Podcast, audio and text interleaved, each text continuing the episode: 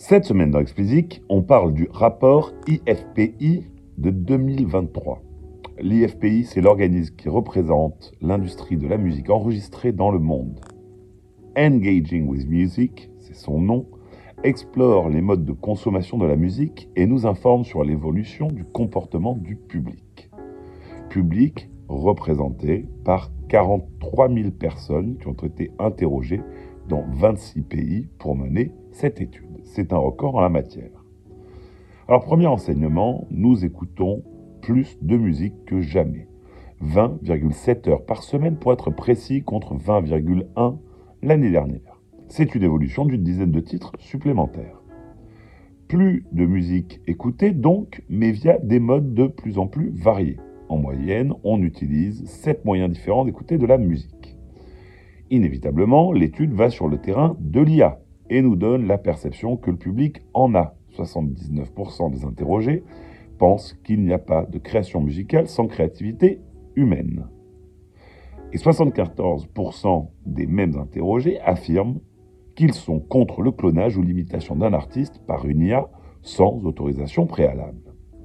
Alors soyons réalistes, il s'agit de l'union des producteurs, donc de l'union des gens qui sont directement menacés parce que ces IA génératives peuvent créer. Il est probable que si la réponse avait été différente, ils ne l'auraient pas publié, du moins probablement pas.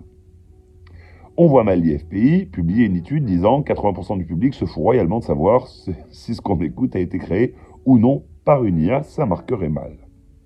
Continuons. Le streaming audio continue à être le mode de consommation principal, 73% des interrogés l'utilisent, les utilisateurs de ces services y passent plus de temps, 7% de temps en plus, et ils écoutent en majorité de la pop. L'aspect global des DSP est un élément indispensable à 57% des répondants, prouvant que les goûts musicaux s'internationalisent et se diversifient énormément. Enfin, le rapport explique que 29% des interrogés continuent à consommer de la musique de façon illégale. Alors si vous voulez en savoir plus, téléchargez le rapport complet. Là, je vous ai donné quelques faits qui avaient été extraits par le SNEP dans le compte rendu qu'il en fait sur son site, mais sur le même site du SNEP, vous pouvez télécharger la version complète.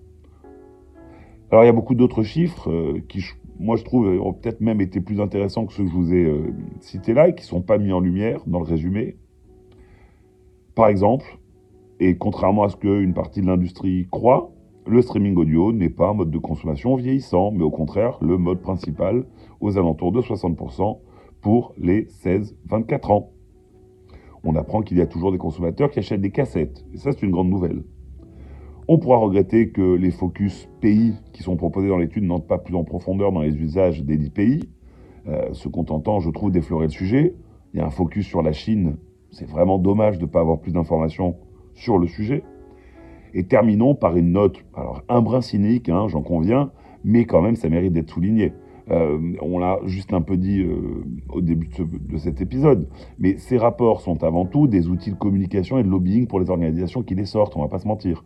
Il est donc moins question de savoir comment évolue réellement l'usage, même si on essaie de le suivre, on essaie de le, traduire, que d'agrémenter euh, de chiffres, on va dire, un storytelling qui est maîtrisé.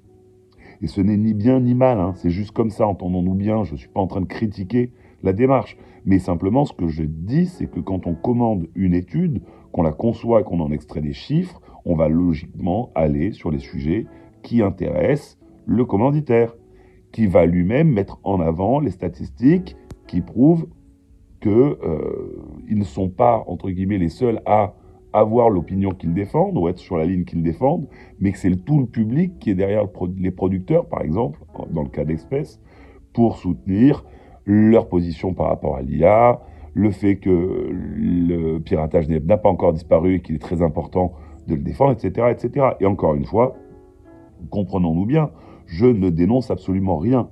Toute corporation se doit de défendre ses intérêts. Soyons très clairs là-dessus. Ce que je veux juste vous expliquer, c'est qu'il est utile pardon, d'avoir ces éléments en tête lorsque l'on lit ce genre de rapport, et plus particulièrement les résumés qui, sont faits, qui en sont faits pardon, ici et là. Et même ici d'ailleurs, c'est sans fin en fait. Allez, C'est tout pour cette semaine, comme d'habitude. Si vous n'avez pas encore fait, abonnez-vous à la newsletter. Le lien est en description. Pour me soutenir, mettez-moi 5 étoiles sur Apple et abonnez-vous quelle que soit la plateforme. Allez, bon week-end à tous et à la semaine prochaine.